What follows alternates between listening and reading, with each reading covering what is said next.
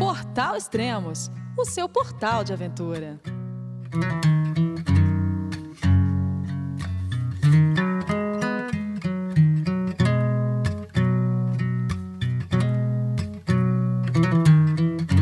Olá pessoal, bem-vindos a mais um podcast do Portal Extremos. E esse é um podcast especial. Vamos conversar com Rosé Alexandre, que está fazendo o projeto Sete Cumes. Tudo bom, Rosé? Onde você está nesse momento? Tudo bem, Elias. Nesse momento estou em Fortaleza, ainda com calorzinho. A temperatura parecida com o que eu vou pegar na Antártida, 35 graus negativo. Só que lá negativo, aqui está positivo. É só essa a diferença. Por enquanto estou no meu acampamento, na verdade, mergulhado numa bagunça de equipamentos. Eu estou desmontando meu acampamento aqui, jogando na mochila para desmontar na Antártida. Enfim, amanhã, meio-dia, estamos partindo para essa nova expedição, que é a sexta do Projeto Sete Comes. Tá. Do Projeto Sete Cumes, é, quais as montanhas que você já escalou? Bom, Projeto Sete Cumes, nós estamos caminhando para a reta final. A primeira delas foi o Aconcagua, que é a maior da América do Sul. A segunda foi o Kilimanjaro, que é a maior da África. A terceira foi o Elbrus, a maior da Europa. A quarta etapa foi o Carstens, que é a maior da Oceania, e foi um grande desafio quando sofri o sequestro lá no meio da floresta. E foi um grande feito para mim, porque fui o segundo brasileiro a chegar no cume do Carstens e o primeiro a fazer sem uso de helicóptero. E a última etapa, a quinta que eu realizei, foi em junho desse ano, quando escalei o McKinley, que está no Alasca, é a maior montanha da América do Norte e é também a mais fria da Terra. E agora estamos partindo para a sexta etapa. Que é o Vinson, a montanha de 4.892 metros, né? Isso, está na Antártida. É, não é a mais fria da Terra, mas é onde eu vou encontrar o clima mais violento por conta das rajadas de vento. Logo, a sensação térmica vai ser pior do que no Alasca. Ok. A última montanha é o Everest, que você tem previsto para o ano que vem, é isso? Isso. Voltando, possivelmente dia 31 de janeiro devo chegar no Brasil, já me preparando para a expedição do Everest, que deve acontecer em abril e maio de 2014. No entanto, a gente sabe que a logística do Everest é bem complexa, é uma montanha de quase 9 mil metros, imagina 8.848 metros, precisa estar muito bem fisicamente, bem tecnicamente, com bons equipamentos. Portanto, na verdade, é uma continuação das expedições anteriores, mas precisa reforçar muito, principalmente o condicionamento físico. Okay. O Vinson, é, amanhã você embarca para. Não, você não, não embarca diretamente para a Antártica, porque eu acho que você tem que parar em Punta Arenas e, e ficar numa espera de voo para a Antártica, é isso? Isso. Na verdade, eu saio daqui para São Paulo e eu saio amanhã, no começo da tarde, de Fortaleza, e na manhã seguinte, na verdade, sete da manhã, eu decolo de São Paulo a caminho da Antártida, que devo chegar, na verdade, em Punta Arenas por volta de 18 horas do dia 5. E aí, em Punta Arenas, ainda devo ficar dois dias. É, eu chego no dia 5. Dia 6 é um dia de cheque de equipamentos quando a gente vai fazer o briefing completo, checar a mochila, calçado, enfim, todas as vestimentas, é, passar por toda a parte burocrática, é quando eles vão checar todos os equipamentos têm que ser lavados, vão conferir inclusive bota, meia, roupa, mochilas, tudo tem que ser lavado para evitar que levar qualquer bactéria para lá. E aí, com previsão de dia 7 pela manhã, a gente vai colar para a Antártida. Sabendo que no contrato já vem esse detalhe, quando tudo corre bem, no dia é, a gente consegue decolar de acordo com o previsto. Mas quando o tempo fecha na Antártida, muitas vezes, depois de decolar, o avião tem que retornar e esperar melhores condições para pouso. Imagino que é um avião, um cargueiro imenso, que pode levar até 200 pessoas e carga, mas todo mundo vai em cima da bagagem e esse troço desse tamanho já pousa esquiando no gelo. É realmente a grande aventura já começa aí. Já começa na viagem, né? E... Com certeza. A expedição em terra, é, como está prevista? Quantos dias, mais ou menos, vocês? A expedição em terra está prevista para acontecer entre 9 e 21. Se tudo correr bem, entre o dia 19 e 21 a gente deve estar fazendo cume, sendo que a gente tem quatro dias de reserva. Se o tempo é, vier a piorar por algum motivo, a gente tem quatro dias extra para suportar ainda um, um, um, clima ruim dentro de barraca, esperar um novo dia. Portanto, esse cume pode chegar até o dia 25, mas pode também ser que dia 19 a gente tenha concluído a missão. Antártida, a gente sabe que é um dos continentes de clima mais brusco, mais violento, portanto, há essa imprevisibilidade com relação à data de cume. Mas estamos prontos para enfrentar tudo isso também. Legal. E o pessoal vai poder acompanhar pelo Extremos Online, que a gente vai estar fazendo a cobertura. E acho que você tem uma novidade para esse ano, é isso? Que equipamento você está levando esse ano? Temos sim, temos. A grande novidade é que a gente está levando o Spot Connect, é um equipamento, apesar de portátil, ele é bem pequeno, vai no bolso da mochila, no bolso uma jaqueta, mas a gente vai poder diariamente mandar por satélite um boletim. O que, que aconteceu? Além de que as pessoas que acompanharem através do Extremos vão poder ver o link clicar no link e ver as coordenadas, ver no mapa. Imagina, você vê no Google ele, onde é que o Rosier está. Pô, o Rosier está a 10 km, está a 20, está a 30 km do, do, do cume, quanto tempo falta, qual é a distância, enfim. Vão poder ver isso em tempo real. Essa é a grande novidade que a gente está levando. Isso é, é ótimo para a segurança, né? Porque todo mundo está sabendo como você está. E também para acompanhar, né? Fica mais interativo, né? Saber onde, onde você está no momento, né?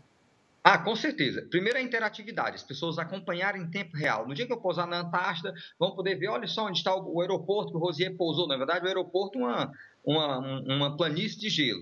Vão ver isso. E no dia que me aproximar do cume, chegando no cume, em tempo real, as pessoas vão acompanhar. Isso é muito bom. E vem o outro lado também, que o Spot Connect, ele é um serviço, oferece serviço de segurança e resgate. Então, em condições extremas, por algum motivo eu precisar de resgate, eu posso acionar isso também e receber esse resgate. Então, é algo que ajuda também, não só a comunicação, mas principalmente a segurança também. É, acho que mudou bastante coisa. Desde quando você escalou ao Concagua, foi em 2006, né? Foi em janeiro. Ah, com certeza. Que, acho que naquela época você nem imaginava algo assim. Não, primeiro, assim, a primeiro, 2006, quando eu fiz o cume, foi a segunda expedição para o Aconcagua. A primeira foi em dezembro e janeiro, de, dezembro de 2004, janeiro de 2005, quando, na verdade, eu fiz uma expedição que eu chamo de expedição franciscana. Os equipamentos eram, eram bem ruins, a, própria inexperiência. De lá para cá, sim, a experiência foi melhorando. Escalei em, em todos os continentes, montanhas diferentes, montanhas mais frias, menos frias, com nevasca, com avalanche, enfim, enfrentando todas as dificuldades, o que foi me preparando para desafios como esse, enfim, até para o Everest.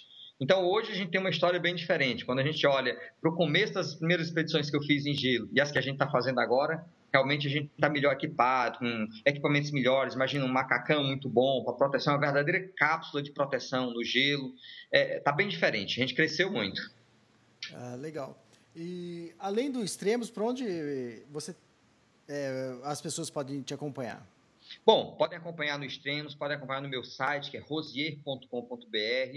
É, nós temos contato com dois jornais aqui em Fortaleza, o Jornal o Povo e o Diário do Nordeste, que também divulga isso em tempo real. Enfim, e a gente divulga isso em várias agências de notícia. Normalmente o Brasil inteiro acompanha.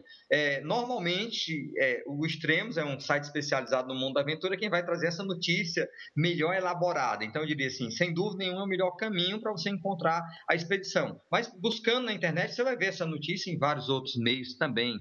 Hoje, buscar no Google, você vai encontrar que vários meios de comunicação estarão divulgando também a expedição. Legal. E o, a previsão de retorno, você tinha falado, quando que é? A previsão de retorno é dia 30 de janeiro.